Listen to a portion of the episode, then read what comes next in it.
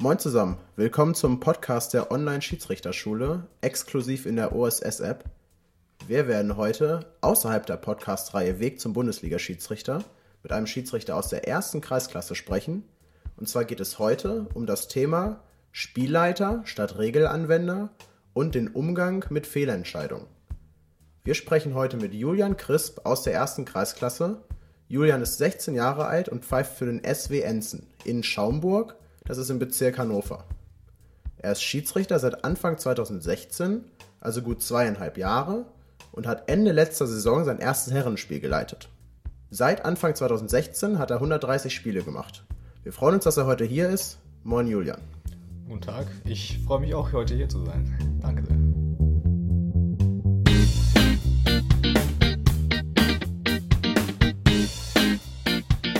Man sollte als Schiedsrichter also auf jeden Fall wissen, was das Fingerspitzengefühl wirklich ist.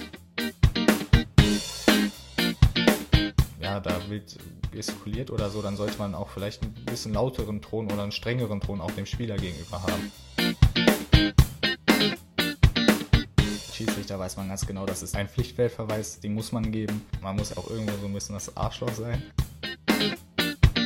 Der OSS Podcast. Jeden zweiten Freitag eine neue Folge und ein neuer Schiedsrichter.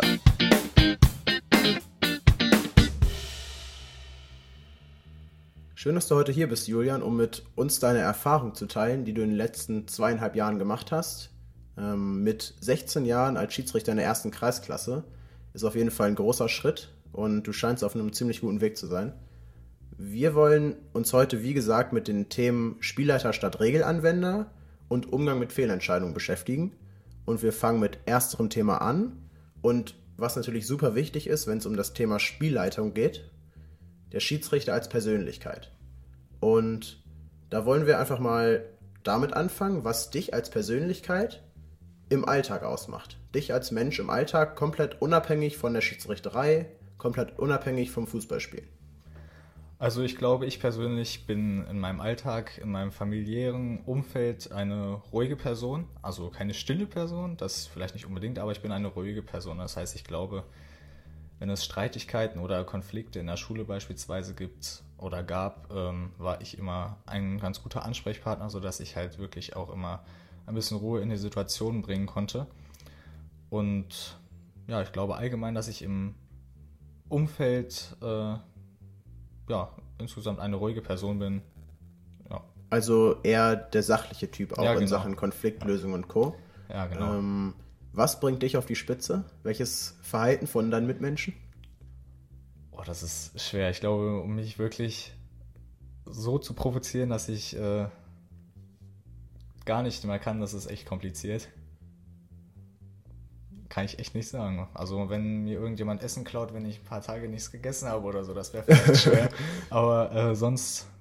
Okay, also auch bei so. persönlichen Beleidigungen und wenn es um deine Mitmenschen geht. Also ich glaube, bei mir wäre es persönlich so, wenn jemand was gegen mich sagt, ist alles in Ordnung. Das ist, damit komme ich klar. Wenn aber jemand meine Mitmenschen beleidigt ähm, oder da sehr unfair wird, ähm, dass es auch persönlich wird, ich glaube, dann habe ich mich nicht mehr so im Griff. Ähm, wie kommst du damit klar? Ähm, also da sehe ich äh, auf jeden Fall finde ich das auch so, wie du das gesagt hast, dass ich mit Beleidigungen gegen mir, äh, gegen mich äh, habe ich kein Problem. Ich kann da drüber stehen. Ich weiß, wie ich bin oder ich weiß, was halt stimmt und was nicht.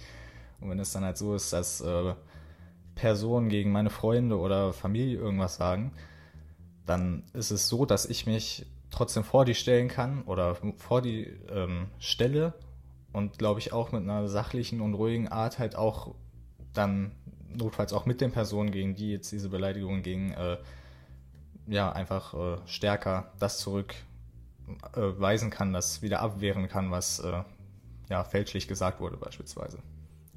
Meinst du, die Persönlichkeit aus deinem Alltag hat dann auch äh, einen Einfluss auf dich als Schiedsrichter auf dem Spielfeld? Das würde ich äh, jetzt auf jeden Fall sagen, weil ich glaube, dass es ähm, mit der Ruhe, die man ähm, als Schiedsrichter auch durchaus ausstrahlen sollte, ähm, da habe ich halt auch vielleicht, denke ich, äh, ja, einen Vorteil, dass ich halt wirklich eine ruhige, sachliche, sachlichere Person bin, dass ich halt dann auch äh, ja, als Schiedsrichter ruhiger auftrete. Und ich glaube, das äh, kann in hitzige Spiele beispielsweise ein bisschen mehr Ruhe reinbringen. Also wenn du als Schiedsrichter auf dem Platz stehst und dann Spieler zu dir kommen und ähm, dich provozieren beziehungsweise dich einfach ähm, anmeckern und Entscheidungen kritisieren, meinst du dann auch, dass der ruhige, sachliche Umgang mit den Spielern der richtige Weg ist, um das Konfliktpotenzial daraus zu nehmen? Also das ist auch ein bisschen situativ bedingt. Ich denke, man sollte da auch, äh, je nachdem, wie ähm, das Spiel bis zu diesem Zeitpunkt hin verlaufen ist, äh, ja, situativ handeln, wenn es jetzt anfangs des Spiels ist, nach zehn Minuten oder so, und dann kommt ein Spieler direkt meckernd an, dann sollte man vielleicht nicht direkt, äh, ja, also es kommt darauf an, wenn er jetzt wirklich über den ganzen Platz schreit und mich anmeckert, dann muss in der Regel eigentlich eine Karte kommen, egal wie der Spielcharakter vorher war, weil dann verliert auch der Schiedsrichter seine Autorität und äh, würde ihn einfach, ähm, ja, und man würde sich halt selber einfach tiefer einstufen als die Spieler. Aber ich glaube, dass wenn äh, ein Spieler zu mir kommt und seine Kritik leise, aber in einem, ich sag mal, dramatischeren Ton äußert, dann ist es so, dass wenn man äh, mit der Ruhe antwortet und ja, mit äh, sachlichen Sätzen, vielleicht auch mal mit einem Lächeln begleitet, vielleicht einen kleinen Spruch oder so sagt, also jetzt kein provozierender Spruch, sondern einen, vielleicht zum Aufmuntern oder so, dann denke ich, ist das die praktischere Handhabung in der Situation. Hast du da so persönlichen Leitfaden für dich, wie du mit Spielern und Spieloffiziellen, also Trainern, Betreuern umgehst? Ja, also es ist so, dass ich äh, auch vor den Spielen, ich muss ja jetzt in den äh, Kreisklassen logischerweise noch die Passkontrolle zum Beispiel durchführen und ich versuche auch in der Kabine immer, ähm, ja, zum Beispiel, wenn ich äh, die Passkontrolle dann mache vor dem Spiel, ähm, was mir wichtig ist immer als Schiedsrichter und auch äh, für meinen Gespann, dass wir einfach eine gute Spielatmosphäre haben, ohne dass wir wirklich viel meckern oder viel, äh, dass viel gemeckert wird von den Mannschaften. Das heißt, ich gehe zum Beispiel in eine Kabine rein und sage irgendwie einen Spruch wie zum Beispiel, keine Ahnung, meckert nicht so viel, wenn ihr es macht, dann werdet ihr das nicht lange tun oder sowas. Einfach irgendwie sowas, um die vielleicht ein bisschen aufzulockern, aber gleichzeitig auch zu sagen, wenn ihr es zu viel macht und wir merken das, dann werden wir das unterbinden. Ähm, und ja, das mache ich zum Beispiel manchmal vor den Spielen. Ist das so ein Hinweis, den du vielleicht von anderen Schiedsrichterkollegen bekommen hast? Oder hast du dir das im Prinzip selbst beigebracht und selbst ausgedacht, dass das vielleicht einen guten Einfluss auf das Spiel haben kann? Also es gibt äh, einige Schiedsrichterkollegen, die auch äh, vor den äh, Spielen, also es gibt natürlich auch ältere Schiedsrichter, die natürlich jetzt auch schon äh, die Mannschaften genauer kennen oder auch die Spieler oder äh, Trainer. Und ähm, ja, bei denen ist es so, die wissen, wie man mit denen umgehen kann und was man bei vielen auch lernt, dass dieser lockere Umgang auch mit den Spielern, die auch bekannt sind, ähm, sehr wichtig ist, weil man in einer Mannschaft jetzt zum Beispiel zwei Spieler hat, die man ganz gut kennt, weiß man, okay, gut, da habe ich jetzt eine gute Ansprechstation und äh, an die kann ich mich notfalls immer wenden. Und ähm, ja, um das ein bisschen aufzulockern, ist halt dann wirklich bei der Passkontrolle eigentlich ein idealer Zeitpunkt. Da ist die Mannschaft zusammen, kann noch mal kurz was sagen und ja, und deswegen glaube ich, dass es auch einige Kollegen gibt, ähm, die das ähnlich machen vor der, äh, vorm Spiel dann in der Kabine. Du scheinst auf dem Spielfeld als Schiedsrichter eher den lockeren Typ wahren zu wollen. Ähm, das ist aber bestimmt nicht in jedem Spiel möglich. Ähm, wie gehst du dann mit dem Switch um zwischen dem lockeren Schiedsrichter und dem, der vielleicht doch dann eher mal eine klare Ermahnung oder auch eine Verwarnung aussprechen muss, die kritisch ist? Ja, ähm, das ist äh, denke ich, auch ein großer ähm, Anteil von der Körpersprache, die man hat. Wenn man, äh, denke ich, eine, ja, eine erhobene Körpersprache hat und den äh, Spielern auch in äh, Situationen, wenn man jetzt einen Freistoß in Strafraumnähe pfeift und äh, wirklich dann einen intensiveren Pfiff setzt, ähm, dann merken die Spieler, okay, gut, das war jetzt ein bisschen, ähm, oder sollten die Spieler optimalstens merken, okay, gut, jetzt war es ein bisschen, äh, bisschen zu viel, jetzt sollten wir vielleicht ein bisschen aufpassen oder ähm, wenn man halt dann auch als Schiedsrichter zu dem Tatort einen kurzen Sprint äh, einlegt, um äh, dann das Spiel aber direkt wieder zu beruhigen. Aber dem Spieler, der halt das Foul zum Beispiel gemacht hat, wenn es verwarn äh, verwarnungswürdig ist, ähm, ja, dann wirklich die Ansage macht, dann muss man halt auch wieder situativ gucken, wie reagiert der Spieler auf den Pfiff. Wenn er ruhig reagiert und sagt, ja, okay, gut, das war richtig, dann kann man wieder eine etwas ruhigere Schiene in der äh, Szene ähm, eine ruhigere Schiene ja, fahren. Und äh, wenn äh, aber der Spieler wirklich sich direkt wieder beschwert oder äh, man auch vielleicht ein bisschen lauteren Ton oder einen strengeren Ton auch dem Spieler gegenüber haben. Und das kann man halt dann wenn man merkt, dass sich der Spielcharakter ja dreht, dass es ähm, von einem ruhigen Spiel hinüber zu einem hektischeren wird, dann kann man in solchen Situationen auch anhand der Reaktion der Spieler ganz gut erkennen, welchen Charakter das Spiel annimmt und dann auch seinen eigenen Charakter ein bisschen darauf ähm, ja, abwandeln. Aber der Schiedsrichter an sich ist ja immer noch eine Persönlichkeit. Und das sind ja zwei ganz unterschiedliche, ähm, ganz unterschiedliche Herangehensweisen, wie man so ein Problem dann löst. Ob man dann eher sagt, ähm, komm Nummer 9, bisschen ruhiger jetzt wieder, oder ähm, eine ganz klare Ermahnung ausspricht. Ähm, meinst du, sind dann zwei Persönlichkeiten auf dem Spielfeld oder ist das trotzdem die Kombination in einer dann irgendwie? Ich glaube, es ist trotzdem äh, eine Kombination in einer, weil man, es ist selten, dass man ein Spiel hat, wo man, also eigentlich ist es nie so, dass wenn man eine ruhige, wenn man ein ruhiges Spiel hat, dass man dann auf einmal von 0 auf 100 eine Situation äh, direkt äh, den Spieler ja, mit äh, einem viel zu strengen Ton für das Spiel vielleicht auch äh, angeht. Das ist dann wirklich so, dass der Spieler dann wahrscheinlich in der Regel ähm, wirklich äh, gestikulieren muss, was ich eben auch schon einmal angesprochen habe, und wirklich lauter sich über diese Situation äh, beschwert. Aber das ist in einem ruhigen Spiel eher selten der Fall.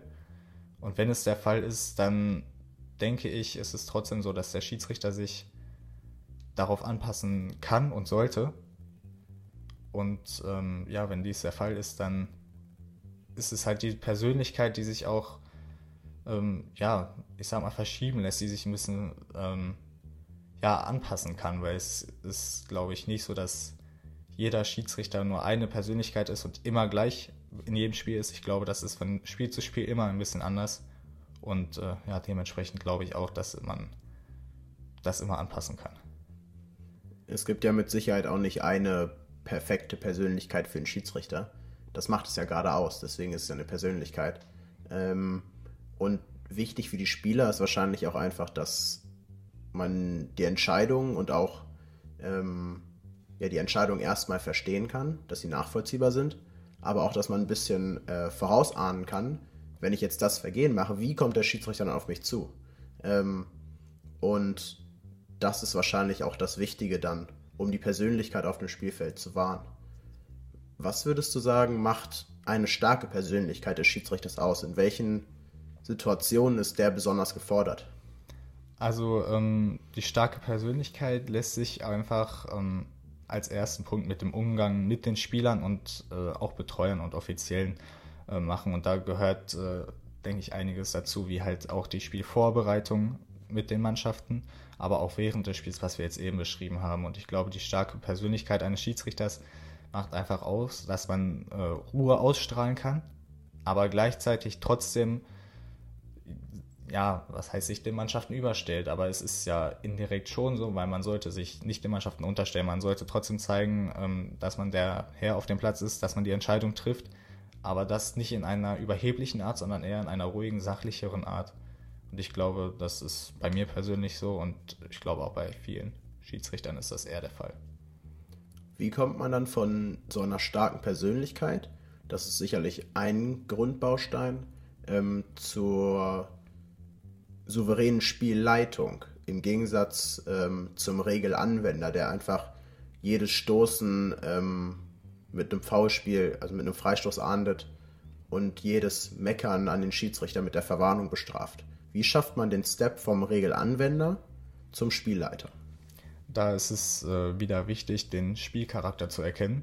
Und zwar ist es so, dass man, wenn man sich jetzt vor dem Spiel auch äh, vorbereitet und man sieht, okay, gut, er spielt heute der Erste gegen den zweiten Tabellenplatz, da sollten wir vielleicht im Gespann, ich rede jetzt mal fürs Gespann, ähm, ja, einfach vielleicht anfangs ein bisschen kleinlicher sein, um den Spielern zu zeigen, okay, gut, wir wollen jetzt diese Linie äh, spielen und äh, in der Regel ist es dann so, dass sich auch die Mannschaften dann etwas daran anpassen und in den Zweikämpfen nicht mehr so zugange gehen, wie sie es vielleicht im Normalfall tun wollten.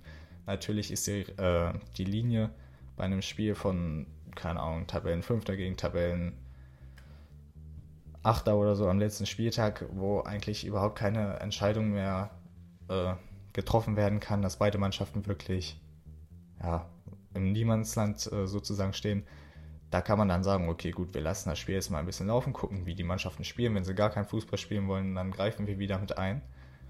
Und ähm, was du auch eben ein bisschen mit angesprochen hast, dass der äh, Regelanwender einfach für jedes Foul, was in der Theorie ein Foulspiel ist, ein kurzes Stoßen oder so, da, wenn wirklich jedes Foul gepfiffen wird bei so einem Spiel 5. gegen 8.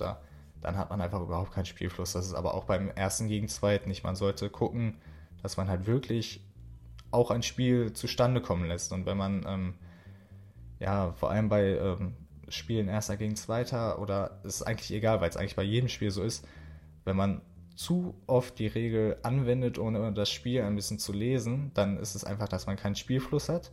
Und ohne einen Spielfluss kann das Spiel einfach nicht äh, gut entstehen und außerdem würde es ähm, größten einfach immer mehr ja, strittige Entscheidungen geben und mehr Gemecker beider Mannschaften. Wo findest du denn dann die richtige Situation, um zu unterscheiden zwischen Regelanwender und Spielleiter? Also wo unterbindest du es dann eher und wo lässt du es dann laufen? Also ich bin persönlich eher ein Spielleiter und kein Regelanwender. Ähm, und ich denke, um immer einen guten Moment für oder das Spielleitende ähm, lässt sich von der Vorteilsnutzung ähm, oder von der Vorteilsauslegung des Schiedsrichters ähm, sehr stark unterstützen, weil bei einem Regelanwender ist, wie eben einmal schon ein bisschen angesprochen, jedes kleine äh, Halten oder kleiner Stoßer in der Regel vielleicht schon ein Foulspiel. Aber wenn man jetzt ein Foulspiel vielleicht ähm, im Mittelkreis ungefähr hat und man sieht, okay, gut, der Spieler könnte trotzdem gut weiterlaufen, sagt man, okay, gut, wir lassen das jetzt einmal weiterlaufen und gucken, wie sich das Spiel dann fortsetzt in der Situation mit dem Vorteil halt, mit der Vorteilsbestimmung. Und ähm, wenn man diese Vorteilsbestimmung so anwendet, dass man ähm, den Spielfluss gut aufrechterhalten kann, dann ist man eigentlich schon relativ automatisch in der spielleitenden äh, Rolle des Schiedsrichters drinne. Und ähm, dementsprechend ist die ja, Vorteilsanwendung sehr hilfreich für einen Schiedsrichter als Spielleiter. Wir kommen auch gleich nochmal genauer auf das Thema Vorteilsbestimmung zu sprechen und wie man es halt hinkriegt, als Schiedsrichter diese Vorteilsbestimmung so zu nutzen, äh, dass es zugunsten des Spiels ausfällt. Eine Sache, die noch ganz interessant ist, glaube ich, die auch zum Thema Spielleiter passt, ähm, ist dieses Fingerspitzengefühl.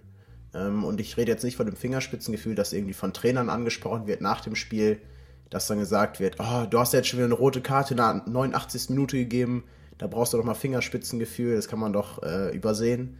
Das natürlich nicht. Ne? Entscheidungen ähm, oder auch Pflichtfeldverweise, da gibt es kein Fingerspitzengefühl, das ist klar. Ähm, wo glaubst du, dass das andere Fingerspitzengefühl ähm, dem Schiedsrichter weiterhelfen kann? Also man sollte als Schiedsrichter erstmal beachten, dass das Fingerspitzengefühl ähm, an allen Positionen des Platzes äh, immer verschieden ist. Das heißt, die Trainer sagen, okay, gut, 89. Minute, die rote Karte hätte man jetzt vielleicht weglassen können, aber als Schiedsrichter weiß man ganz genau, das ist ein Pflichtfeldverweis, den muss man geben. Man sollte als Schiedsrichter also auf jeden Fall wissen, was das Fingerspitzengefühl wirklich ist. Und um das jetzt nochmal oberflächlich ein bisschen zu beschreiben, wenn man jetzt beispielsweise ein Spiel hat, wo nach einer halben Stunde zwei V-Spiele im Mittelkreis waren und das Spiel mit einem 0 zu 0 überhaupt nichts hergibt, und dann kommt in der 31. Minute ein Foulspiel am Strafraum, wo man in einem normalen Spiel, wo ein paar Torchancen, wo ein paar Foulspiele vielleicht auch mal mehr sind, ähm, wo man dann in so einem Spiel dann vielleicht auch eine gelbe Karte geben würde, dass man halt dann merkt als äh, Spielleiter, okay, gut, ich weiß jetzt, das Spiel ist äh, viel zu ruhig, um da jetzt eine gelbe Karte hineinzuwerfen. Ich ermahne den, äh, den Spieler lieber noch einmal, damit er Bescheid weiß, okay, gut, er, der Schiedsrichter hat mich jetzt wahrgenommen, ich sollte jetzt vielleicht ein bisschen ruhiger bleiben. Und dass man sich als Schiedsrichter merkt, okay, gut, der und der Spieler war das und ich weiß, das Spiel ist jetzt ein bisschen äh, zu ruhig, um jetzt hier direkt eine gelbe Karte für das äh, Spiel reinzuwerfen. Das könnte Unruhe reinbringen, vor allem wenn dann am, äh, bei der nächsten Szene auf der anderen Seite dann für diese Mannschaft dann keine äh, oder der Freistoß gegeben wird, aber keine Karte für eine ähnliche Situation, weil man dann denkt, okay, gut, das reicht jetzt nicht, das ist jetzt das vierte Foul im Spiel und dann zwei Karten, das ist zu viel. Dass man vielleicht dann einfach im Fingerspitzengefühl des Schiedsrichters so ein bisschen beachtet, okay, gut, lieber einmal die Karte in so einem ruhigen Spiel mehr stecken lassen, als sie zu geben, weil es einfach mehr Unruhe reinbringen kann. Wir hatten ja eben schon das Thema Vorteil angesprochen ähm, und wir hatten auch schon darüber gesprochen, dass es halt extrem wichtig ist, um vom Regelanwender irgendwie zum Spielleiter zu kommen. Und den Vorteil nutzen wir einfach, wenn wir irgendwie Foulspiele haben im Mittelfeld ähm, oder auch Foulspiele schon in der gegnerischen Spielhälfte, wo man eine gute Chance hat ähm, und die gefaulte Mannschaft halt einfach weiter aufs Tor zulaufen kann, also einen Vorteil hat. Ähm, und dadurch verhindert man halt, dass man unnötige Spielunterbrechungen ähm, setzt, wo eigentlich der Spielfluss überhaupt nicht in Gefahr ist. Jetzt nochmal an dich die Frage, wie sieht bei dir persönlich der genaue Ablauf aus? Also du siehst und erkennst das Foulspiel. Ähm, wie sieht da der Ablauf aus, bis du entscheidest, ich gebe jetzt Vorteil ähm, oder ich pfeife vielleicht doch und pfeife vielleicht sogar ein bisschen verzögert. Wie sieht der Ablauf da bei dir aus? Also als erstes ist es ja logisch, dass man die Situation wahrnimmt. Das heißt, man erkennt die Situation, weiß, okay, gut, das war ein Foulspiel. Dann sollte man aber als nächstes beachten, wie ist die Position des Balls. Das heißt, wo rollt der Ball hin? Kann er ins Seiten ausgehen oder bekommt vielleicht der gegnerische Spieler, der durch dieses Foulspiel dann einen Vorteil hat, den Ball? Dann ist es logisch, dass es definitiv dann halt den Freistoß oder Strafstoß geben muss, wobei Strafstoß immer so eine Sache ist bei der Vorteilsentscheidung. Ähm, aber man sollte, ja, wie gesagt, darauf achten, wie die, Positions, äh, wie die Position des Balls ist.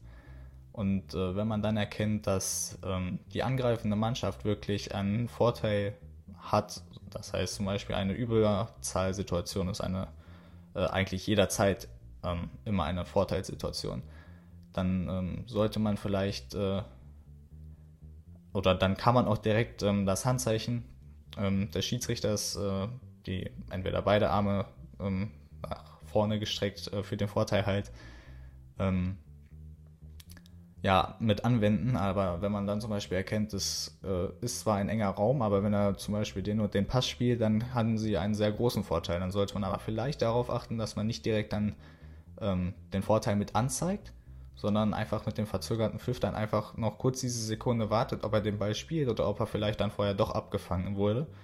Ähm, weil wenn man dann zum Beispiel direkt den Vorteil anzeigt und äh, der Vorteil auch ruft, vielleicht ähm, situativ bedingt, und dann äh, wird der Ball direkt geblockt und es entsteht gar kein Vorteil mehr, dann sieht es immer blöd aus, wenn man halt den Vorteil gezeigt hat und dann sofort wieder ja, den Pfiff ähm, setzt. Das heißt, da sollte man vielleicht einfach noch kurz die Sekunde warten und wenn man sieht, okay, gut, jetzt ist der Vorteil tatsächlich entstanden, dann einfach nochmal ähm, die zwei, drei Sekunden an den Vorteil mit anzeigen auch. Das heißt, für dich gibt es im Endeffekt ähm, drei, drei Möglichkeiten, wie das aussieht. Entweder ähm, er wird halt gefoult und verliert danach sofort den Ball, dann kommt halt sofort der Pfiff. Ähm, oder es gibt halt eine Möglichkeit, dass er irgendwie noch einen guten Pass spielt oder sich irgendwo noch durchdribbelt. Ähm, dann wartest du wahrscheinlich noch zwei, drei Sekunden ab ähm, und kannst dann entweder verzögert pfeifen oder zeigst den Vorteil an. Und die dritte Möglichkeit aber, dass er klar sofort durchlaufen kann und dann ist klar, Hände hoch, Vorteil anzeigen. Ob mit einer oder mit beiden Händen, hast du ihm auch schon gesagt, ist egal. Ähm, wie passt du aber dann deine Vorteilsauslegung äh, an den Spielcharakter an, beziehungsweise wie erkennst du überhaupt den Spielcharakter und wie wendest du dann den Vorteil an? Also, ähm, wenn man erkennt, dass es äh, in einem Beispiel jetzt mal zwei Konter werden direkt äh, aneinander gespielt. Das heißt, Mannschaft A spielt den Konter, ist im äh, Strafraum von Mannschaft B und direkt spielt Mannschaft B wieder den Konter und das ist ein schneller Spielzug und man kennt in der Situation, okay, gut, äh, bei einem kleinen Foul könnte hier ja, die Post abgehen, sage ich mal, und es könnte richtig Drama gehen, äh, geben. Dann sollte der Schiedsrichter eben darauf achten, dass bei diesem schnellen Spielzugwechsel ähm, immer zwei, drei kleine äh, Foulspiele hintereinander kommen können und dann sollte man darauf achten, wie beide Mannschaften auf so einen Vorteil reagieren könnten. Und äh, je hektischer halt das Spiel in der Situation ist, desto eher sollte der Schiedsrichter vielleicht einen Pfiff setzen, um das Spiel zu beruhigen und dann halt den Freistoß für die benachteiligte Mannschaft zu geben. Wenn nämlich, ähm, ja, die, wie eben beschrieben, wenn einfach dann wieder ein, äh, ja, ein Spielzug ähm, erfolgt und wirklich dann zwei, drei äh, ja, Schubser oder ein Trikotziehen im Mittelfeld ist und der Spiel läuft weiter durch und man gibt die ganze Zeit den Vorteil, er läuft weiter und dann stolpert er über einen Stein oder sowas oder wie auch immer, ganz blöd gesagt jetzt. Und äh, dann ist der Ball weg, dann ist halt auch der Vorteil dann wieder weg, weil er halt den Vorteil hatte und die Chance hatte. Und äh, ja, dann hat er, ja, ist die ganze Mannschaft halt äh, dadurch benachteiligt. Und das ist halt dann in so einer hektischen Situation immer sehr schlecht für den Schiedsrichter und auch für das Spiel. Wie sind denn deine persönlichen Erfahrungen so mit äh, der Vorteilsauslegung? Also das ist ja, man muss sich da als junger Schiedsrichter ja auch erstmal einarbeiten und so ein bisschen ein Gefühl dafür kriegen, wie die Spieler darauf reagieren ähm, und in welchen Situationen das einfach angebracht ist. Bist du da am Anfang vielleicht sogar mit auf die Schnauze gefallen oder hat das äh, relativ schnell geklappt? Also anfangs ist es ja so, dass wie bei jedem Schiedsrichter man öfter als Assistent dabei ist. Und was auch immer sehr ähm, von Vorteil ist, wenn halt dann der Schiedsrichter, bei dem man mitfährt, ähm, ja zum Beispiel sagt, okay gut, wir werden äh, in diesem Spiel vielleicht auch öfter den Vorteil benutzen können, weil sich die Tabellensituation oder so vielleicht schon dazu anbietet, dass das Spiel flüssiger sein kann, ähm, damit man das Spiel halt nicht die ganze Zeit ähm, abhakt oder ja, die ganze Zeit äh, Unterbrechungen setzt, die nicht sein müssen, dann lernt man vielleicht auch schon als Assistent, okay, gut, ähm, ich merke, wie er den Vorteil ansetzt oder wie er ihn wo einsetzt und äh, so kann ich ähm, das auch machen, so kann ich das anpassen, dass er vielleicht jetzt im eigenen Strafraum keinen Vorteil gibt, weil einfach die Entfernung zu weit weg ist, keine Überzahlsituation entsteht oder im seltensten Fall eine entsteht dass man da den Vorteil einfach eher weglässt. Und äh, ja, wie gesagt, was wir eben aufgegriffen haben im Mittelfeld, das ist halt situativ bedingt. Und ähm, ja, im Drittel äh, vorm gegnerischen Tor ist die Vorteilssituation immer am äh, größten oder äh, am besten für die angreifende Mannschaft. Ähm, so kann man halt als Assistent schon äh, gut die Erfahrungen machen. Und ich denke, auch bei mir war es ähm, der Fall, dass ich halt als Assistent gut erkennen konnte bei den Schiedsrichtern, bei denen ich mit war, ähm, ja, wie man, äh, wie ich das ansetzen kann, äh, einsetzen kann. Und ich habe auch, äh, bevor ich den Schiedsrichter Schein gemacht habe, auch äh, viele Jugendspiele gepfiffen und da auch schon kleinere Erfahrungen machen können, ähm, wie ich den Vorteil etwas ansetzen kann, logischerweise dann auf einem kleineren Platz bei äh, D-Jugendspielen. Ähm, und das hat mir persönlich auch ähm, gut geholfen, denke ich, sodass ich halt dann wirklich ähm, in den ersten Spielen, die ich selber gepfiffen habe, die Vorteilsanwendung eigentlich ähm, ja, relativ gut ja, anwenden konnte und äh, nicht die größten Probleme damit hatte. In welchem Zusammenhang steht bei dir deine Vorteilsauslegung mit der sonstigen Zweikampfbewertung? Ähm, also in Sachen, was gehört zu einem wirklich fair geführten Zweikampf und was ist dann deswegen kein Foulspiel oder was ist kein Foulspiel, weil es vielleicht ein kleiner Vorteil ist, aber sogar einer, den man vielleicht nicht mal anzeigt, sondern einfach so ein kleines Ziehen, der löst sich nach einer Sekunde, das ist an der Seitenlinie. Das lässt man einfach laufen und dann verkauft man das sozusagen als kein Foulspiel. Wo besteht da für dich der Zusammenhang? Also bei einem, äh, wie du es eben beschrieben hast, bei einem kleinen Ziehen an der Auslinie zum Beispiel, ähm, ist es auch ein bisschen, kommt es darauf an, wo äh, dieses Ziehen ist. Wenn es jetzt in der gegnerischen Hälfte ist, äh, mit einer Aussicht vielleicht irgendeine aussichtsreiche Position fürs Spiel zu haben, ähm, ist es vielleicht hilfreich, wenn man dann nochmal den Vorteil mit anzeigt, um auch äh, ja, den Spielern zu zeigen, okay, gut, ähm, ich habe es zur Kenntnis genommen, auch für die Außenwirkung, ich habe es zur Kenntnis genommen. Ähm, und äh, ich weiß, dass es ein V-Spiel gewesen wäre, aber ich habe halt den Vorteil auch äh, wahrgenommen und ähm, auf den Vorteil entschieden.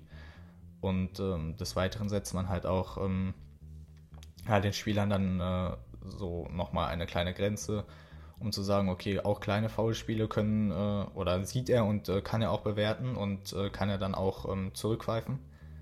Ähm, so dass äh, die Spieler auch merken, okay, gut, er ist wach dabei, er weiß äh, oder er ist mit seiner Konzentration auch auf solchen kleinen Szenen fokussiert es kommt dann ja auch wahrscheinlich ähm, auf die Entscheidung, ob fair geführter Zweikampf oder ob Vorteil, darauf an, wie hart das Foulspiel war. Und je nach Härte so eines Foulspiels ähm, zeigt man dann vielleicht auch eher den Vorteil an oder lässt es einfach laufen, ohne großen Kommentar abzugeben.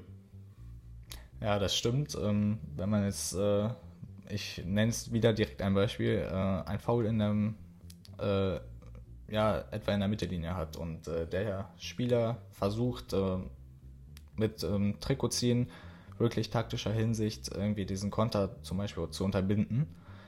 Ähm, aber man erkennt, okay, der Spieler kann sich irgendwie losreißen und äh, hat immer noch eine gute, aussichtsreiche Spielsituation. Ähm, sollte man definitiv wieder den Vorteil anwenden, auch wenn es ein Verwarnung, äh, verwarnungswürdiges Foul ist. Denn, also, also, da erstmal verwarnungswürdig, weil es taktisch gewesen ist. Ja, genau, weil es okay. taktisch ist. Ähm, weil man halt auch dieses verwarnungswürdige Foul im Nachhinein, nachdem dieser Spielzug abgeschlossen ist, noch verwahren kann. Man sollte logischerweise allerdings vorher das Spiel äh, in dieser Spielunterbrechung nochmal unterbrechen, also den, der, die Spielfortsetzung ähm, sollte man verhindern, weil nach der Spielaufnahme, nach der äh, erneuten Spielaufnahme darf äh, die Verwarnung halt nicht mehr ausgesprochen werden.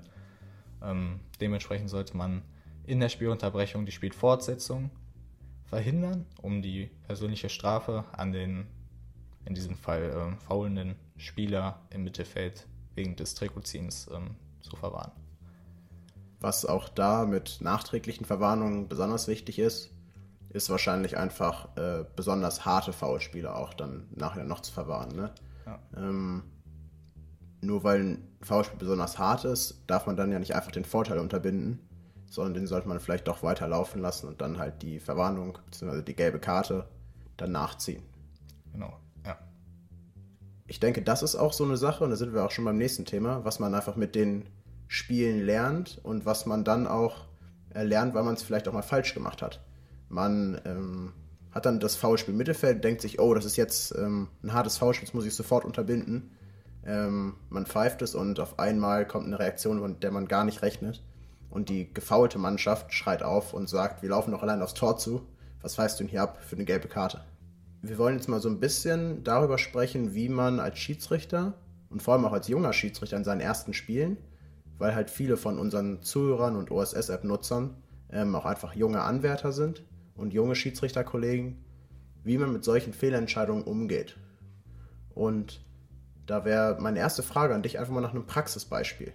Ähm, hast du da irgendeine Szene, vielleicht aus einem deiner ersten Spiele oder zumindest aus deinen Anfängen, ähm, wo du über solche Fehlentscheidungen nachgedacht hast?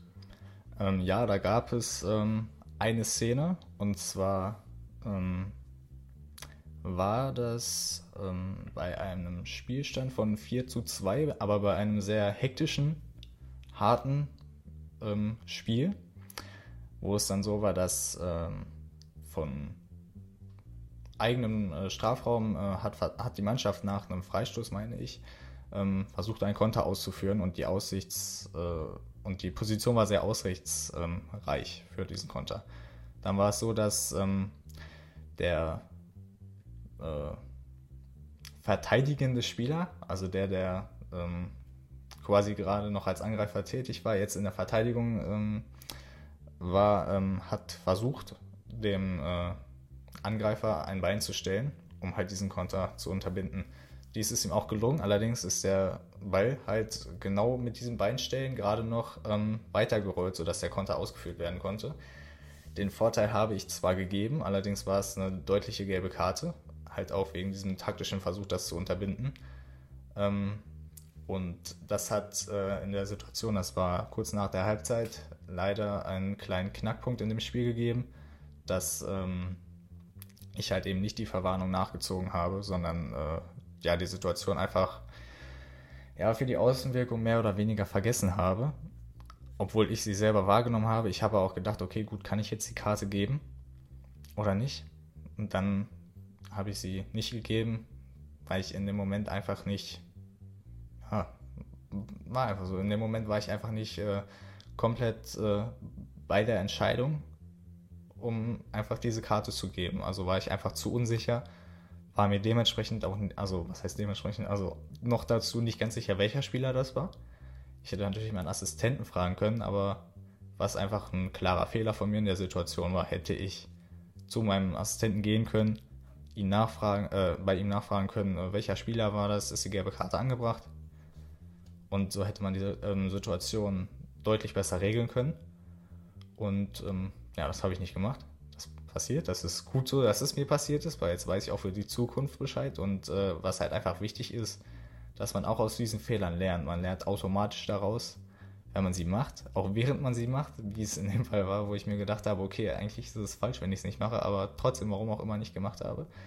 Ähm, ja, man lernt draus und weiß, okay, in der Zukunft kann ich es anders machen, werde ich es anders machen. Und ja, das ist einfach das Wichtige, aus diesen Situationen dann zu lernen. Wie ist der Umgang mit, ähm, mit dieser Fehlentscheidung dann nach dem Spiel, im Gespann zum Beispiel oder auch ähm, für dich persönlich? in der Situation, die du gerade geschildert hast, war es vielleicht gar nicht so schlimm, weil es nur um eine Verwarnung ging. Aber wenn man vielleicht mal ähm, irgendwie ein, als Assistent ein Tor wegwinkt, was dann irgendwie doch kein Abseits war, oder man hebt die Fahne und ein anderer Spieler kommt noch zum Ball, der gar nicht im Abseits stand, und dem wird dann dadurch eine gute Torchance genommen. Ähm, beschäftigt dich persönlich, äh, vielleicht auch in den Anfangsspielen, ähm, sowas auch noch nach dem Spiel? Also mich hat das äh, anfangs immer sehr beschäftigt, ähm, welche Entscheidungen ich wie getroffen habe. Im Spiel war ich mir halt eigentlich wirklich immer hundertprozentig sicher, dass die Entscheidung, die ich äh, direkt als erstes wahrgenommen habe, auch äh, so war, wie sie war. Also nicht nur um das äh, zu verkaufen, sondern ich war mir wirklich sicher. Wenn es dann allerdings auch im weiteren Verlauf des Spiels noch äh, ähnliche Situationen gab und dann wirklich schon in der Halbzeit beide Mannschaften ankommen und äh, auch die verteidigende Mannschaft bei einer Abseitssituation zum Beispiel sagt, ja, okay, Herr Schiedsrichter oder Herr, äh, Herr Assistent, das äh, hätte vielleicht doch Abseits sein, hätte doch kein Abseits sein können, dann denkt man natürlich sehr viel darüber nach, oder ich habe viel darüber nachgedacht. Ähm, und äh, in dem Spiel war es allerdings so, dass ich einen sehr erfahrenen Schiedsrichter an meiner Seite hatte, der mir ähm, glücklicherweise äh, ja, zugesprochen hat und auch gesagt hat, dass er es genauso entschieden hätte, auch von hinten von seiner Sicht, ähm, dass genau der Spieler zum Ball gegangen ist, den ich äh, im Abseits vermutet habe. Und ähm, er hat mir dann wirklich zugesprochen und mir auch ähm, ja, halt äh, als Tipp dann weitergegeben, äh, wirklich dieses äh, Wait-and-See-Prinzip nochmal ähm, ähm, erklärt hatte es mir dann nochmal, dass man wirklich darauf wartet, welcher Spieler zum Ball geht und welcher halt eben nicht. Und ähm, das hat mir auch in der, in der, zweiten Halbzeit bei zwei Entscheidungen sehr gut geholfen. Und ähm, des Weiteren äh, hat er dann noch gesagt, dass man bei Situationen, wenn halt Angreifer alleine auf den Torwart zuläuft, oder was heißt alleine auf den Torwart zuläuft, er steht im Abseits, er kriegt den Ball und äh, es wird ein Laufduell zwischen Torwart und Angreifer dass man ähm, dieses Laufduell oder einen, eventuell, äh, einen eventuellen Zusammenprall beider Spieler verhindern kann, indem man dort einfach direkt ähm, ja, die Fahne hebt und das Abseits reinwinkt, um einfach diesen Zusammenprall ähm, zu verhindern. Da ist dann das Wait-and-See-Prinzip in dieser Situation vielleicht ein bisschen zu vernachlässigen. Was sind das dann wirklich für Gedanken, die man sich macht, wenn man weiß, man hat eine Fehlentscheidung getroffen? Ähm, sind das irgendwie Schuldgefühle und ähm, sind diese Gedanken dann auch wichtig? Du hast schon gesagt, dass, du, dass man gerade aus diesen Gedanken vielleicht auch was lernt. Ähm, ja, was, was denkst du darüber? Also, es war anfangs so, dass man, äh, dass ich mir viele Gedanken auch während des Spiels über diese Situation zum Beispiel gemacht habe. Und ähm, ja, Schuldgefühl kann man vielleicht so sehen, ähm, weil man sich halt dann auch irgendwie, ja, am Anfang, das war falsch, das weiß ich heute, dass man das nicht machen sollte, dass man denkt, okay, wie kann man das wieder gut machen? Zum Beispiel irgendwie bei einem äh, strittigen Einwurf halt dann einmal für die Mannschaft anzeigen oder so. Das ist vom Ding her immer eine clevere Taktik, sollte man allerdings einfach nicht zu oft anwenden und äh, man muss als Schiedsrichter auch irgendwo so ein bisschen das Arschloch sein und sollte dann nicht denken, okay, gut, ich bin jetzt sehr liebe, ich möchte, dass es euch jetzt wieder besser geht. Man sollte sich wirklich die ersten äh, Entscheidungen, auch bei solchen knappen Einwurfentscheidungen, die sollte man äh, so entscheiden, wie die erste Wahrnehmung ist. Und dann, äh, ja, ist es, denke ich, hilfreicher, als ja, den Mannschaften das wieder gut machen zu wollen. Also du meinst, dass diese Gedanken dann eher dazu beitragen können, ähm, dass man sich ablenken lässt oder dass man vielleicht auch ähm, ja, das wieder gut macht, aber dann noch einen zweiten Fehler macht und zwei Fehler sind halt, das ist auch ganz wichtig, glaube ich, zu verstehen für den Schiedsrichter. Das ist im normalen Leben vielleicht nicht so, aber zwei Fehler sind halt ähm, schlimmer als einer. Und ähm, Wiedergutmachen gibt es halt Schiedsrichter halt nicht. Man trifft die Entscheidung alle separat. Äh, man muss natürlich seine Linie wahren, aber das hat nichts damit zu tun, äh, dass man jetzt eine Entscheidung wieder gut macht. Ja, und genau das ist der Punkt, wie du es gerade beschrieben hast. Genau das ist halt den, der kleine Fehler, den ich halt am Anfang gemacht habe, dass man wirklich jede Entscheidung für sich trifft und man nicht mit irgendwelchen Vorgeschichten das beeinflussen lassen sollte. Das war am Anfang bei mir leider so, das war vielleicht auch bei anderen so. Aber ich glaube, das hatte jeder Schiedsrichter irgendwann mal, dass er sich äh, vielleicht einfach ja, in der Schuld gesehen hat, äh, das wieder gut machen zu wollen, obwohl das einfach nicht das Richtige ist. Und äh, das weiß ich heute auch. Und das äh, versuche ich auch meinen Assistenten, wenn ich Assistenten, junge Assistenten dabei habe, ähm, ja, denen das irgendwie ja, mit beizutragen, ähm, dass sie ihre Entscheidungen, wenn sie sich irgendwo unsicher sind, treffen sollten, wie sie meinen, die erste Ansicht äh, gehabt zu haben oder auch vielleicht die zweite Ansicht, wenn sie dann wissen, ja, okay, gut, war doch definitiv so. Ähm, ja, es ist auf jeden Fall wichtig und man sollte als junge, äh, als äh, junger Assistent ist es normal, denke ich, dass sich ähm, der, äh, dass man aus diesen Fehlentscheidungen die man während des äh, Spiels hat oder aus strittigen Entscheidungen, wenn man sich nicht ganz sicher ist, dass man drüber nachdenkt, auch während des Spiels die ganze Zeit immer und immer wieder. Und da ist es bei mir hilfreich gewesen, wirklich bei den äh, darauffolgenden Situationen sich immer auszumalen, was kann passieren, was passiert als nächstes. Wirklich die ganze Zeit, auch wenn der Ball gerade in der gegnerischen Hälfte ist, bei der Eckfahne beim anderen Assistenten, okay, gut, äh, wenn er jetzt den Ball schlägt, was kann passieren? Sich wirklich immer versuchen, mit Kleinigkeiten ein bisschen von dieser, ähm, ja, von dieser Fehler oder von der eigenen Wahrnehmung, dass es falsch sein könnte, ein bisschen abzulenken. Und ähm, ja, insbesondere wenn dann der Ball halt äh, vorm Assistenten ist oder in der Hälfte des Assistenten oder in der Hälfte von mir dann als Assistent, äh, wirklich die ganze Zeit hellwach zu sein, sich nur auf diese Szene zu fokussieren dann konzentriert man sich automatisch auch mehr auf die Szene. Und ähm, ja, das hat mir persönlich gut geholfen. Wie gehst du dann jetzt als Schiedsrichter? Jetzt hast du ja auch schon Assistenten dabei in der ersten Kreisklasse. Wie gehst du dann mit Fehlentscheidungen der Assistenten um, die du vielleicht auch dann während des Spiels nicht korrigieren konntest? Also nicht die Fahne runterwinken konntest beim Abseits oder so. Ähm, und da geht es mir jetzt auch gar nicht darum, kritisierst du die oder nicht, sondern wie ähm, wie baut man dann so einen Assistenten auf? Wie spricht man mit dem und äh, arbeitet das Ganze dann zusammen im Gespann nach dem Spiel auf? Also während des Spiels, das ist logisch, was du auch gesagt hast, äh, dass ich die Entscheidung dann auf jeden Fall erstmal so verkaufe, wie sie getroffen wurde. Das heißt, ich äh, hau ihn da quasi nicht in die Pfanne und sage, nee, es war komplett falsch. Das Abseits zum Beispiel, ein Abseits als Schiedsrichter dem Assistenten zu entnehmen, ist grundsätzlich eigentlich immer eine schlechte Idee. Es sei denn, man weiß ganz genau, es war jetzt einfach der falsche Spieler, aber man sollte es am besten einfach vom Assistenten übernehmen, sonst hat man das ganze Spiel über nur noch Drama. Und ähm, ja, nach dem Spiel ist es so, dass es halt äh, manche Assistenten gibt, die dann auch wirklich äh, zu einem zukommen.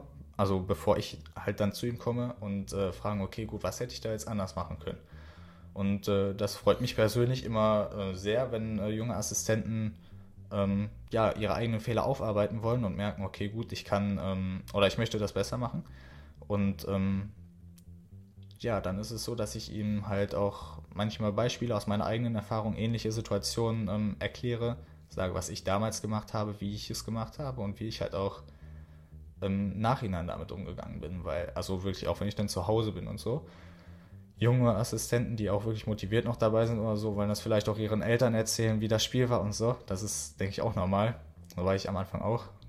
Ähm, und wenn man halt wirklich hundertprozentig weiß, das war jetzt falsch und ich mache mir da voll den Kopf drüber, sollte man die Situation erstmal zwei, drei Tage versuchen zu vergessen, nicht daran zurückzudenken. Und wenn man das dann ähm, gemacht hat, dann kann man nochmal über die Verarbeitung nachdenken. Wie hätte ich es besser machen können? Um halt dann zu wissen, okay, in der Zukunft kann ich es so und so besser machen. Aber wenn man weiß, okay, gut, ich habe den Fehler gemacht, ich mache mir jetzt nur Vorwürfe, ich habe das alles falsch gemacht, dann sollte man definitiv erstmal ähm, ja, die Situation ein bisschen ähm, ja, vergessen machen oder ein bisschen vernachlässigen. Wenn dann die Assistenten zu dir kommen und sagen, das haben wir oder das habe ich falsch gemacht, ähm, ist das ja eine Sache. Was ist, wenn Trainer oder Spieler nach dem Spiel zu dir kommen und sagen, Schiedsrichter, das habt ihr falsch gemacht oder das hast du persönlich falsch gemacht. Wie gehst du damit um? Also ähm, anfangs sollte man erstmal darauf achten, wie und in welcher Art die Trainer oder Betreuer, Spieler nach dem Spiel auf einen zukommen. Das heißt, äh, beim Sportkurs dann äh, kurz äh, vor Verlassen des Spielfeldes äh, alle Spieler sind komplett sauer, laufen auf einen zu, sind äh, irgendwie nicht mehr zu bremsen. Dann sollte man diesem Gespräch definitiv aus dem Wege gehen wenn es allerdings so ist, äh, dass ein Trainer ganz ruhig kommt, man weiß, okay, gut, der ist ruhig, mit dem kann man sich jetzt nochmal kurz unterhalten darüber. Und der fragt nochmal nach, was wir bei der Szene vielleicht falsch gesehen haben, äh, was wir bei der Szene gesehen haben. Ähm, dann kann man nochmal seine Sicht erklären, also die eigene Sicht erklären und in einer äh, ruhigen Art, wenn der äh, Trainer halt auch wirklich ruhig bleibt. Aber wenn man wirklich merkt, dass der Trainer auch wieder nur auf Krawall gebürstet ist, dann äh, sollte man diesen Gesprächen einfach aus dem Weg gehen, weil es einfach unnötige ähm, ja, Auseinandersetzungen werden. Weil was man, egal wie der Trainer, also was heißt egal wie der Trainer, wenn der Trainer dann wirklich äh, richtig sauer in der Situation ist, dann kann man ihm erzählen, was man will über seine Meinung. Es wird ihn eh nicht interessieren. Er will sich nur irgendwie, oder ob er es will oder nicht, aber er regt sich einfach dann nur darüber auf und dann hat es halt einfach keinen Sinn, irgendwie zu reden, weil es genauso äh, aufhört das Gespräch, wie es beginnt mit der gleichen Aussichtslage eigentlich. Ich glaube, das fasst unser Gespräch heute ganz gut zusammen, ähm, dass man als Schiedsrichter dann halt auch guckt, was, ähm, welche Aktionen auch Sinn ergeben dann. Und ähm, deswegen ist, glaube ich, die Persönlichkeit ganz wichtig, dass man sich überlegt, ähm, kann ich mit den Spielern sprechen, kann ich irgendwie auch so klar machen, dass ich ein bestimmtes Foulspiel nicht akzeptiere. Ähm, wie kann ich ein Spiel leiten, wie kann ich den Vorteil geben? Ergibt es jetzt Sinn, dass ich den Foul, äh, das Foulspiel abpfeife? Oder sollte ich lieber auf das Spiel laufen lassen? Ähm, und ergibt es Sinn, wenn ich jetzt über eine Fehlentscheidung ähm, noch das ganze Spiel nachdenke? Oder ob es vielleicht besser für das Spiel ist ähm, und für die eigenen Entscheidungen, wenn man das Ganze abhakt ähm, und sich einfach aufs Spiel konzentriert? Und dann einen kleinen Tipp noch anwendet, ähm, wirklich äh, dauerhaft überlegt, was ist jetzt das nächste, was passieren kann. Ich glaube, das ist echt ein guter Tipp, ähm, wie man das drüber nachdenken echt vergessen kann. Ähm, in dem Sinne, vielen Dank, Julian, dass du da warst und äh, uns von deinen Erfahrungen berichtet hast und uns den ein oder anderen Tipp mit auf den Weg gegeben hast. Gerne. Ich bedanke mich auch, dass ich hier sein durfte. Vielen Dank auch an euch alle fürs Zuhören.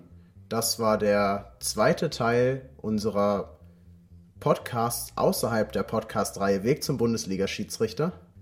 Das nächste Mal, wenn wir wieder da sind, gibt es den zweiten Teil der Podcast-Reihe Weg zum Bundesliga-Schiedsrichter. Auch mit einem Schiedsrichter, um ehrlich zu sein, mit Julians Kollegen aus Schaumburg, aus der ersten Kreisklasse Noah Müller. Und bis zum nächsten Mal. Ciao.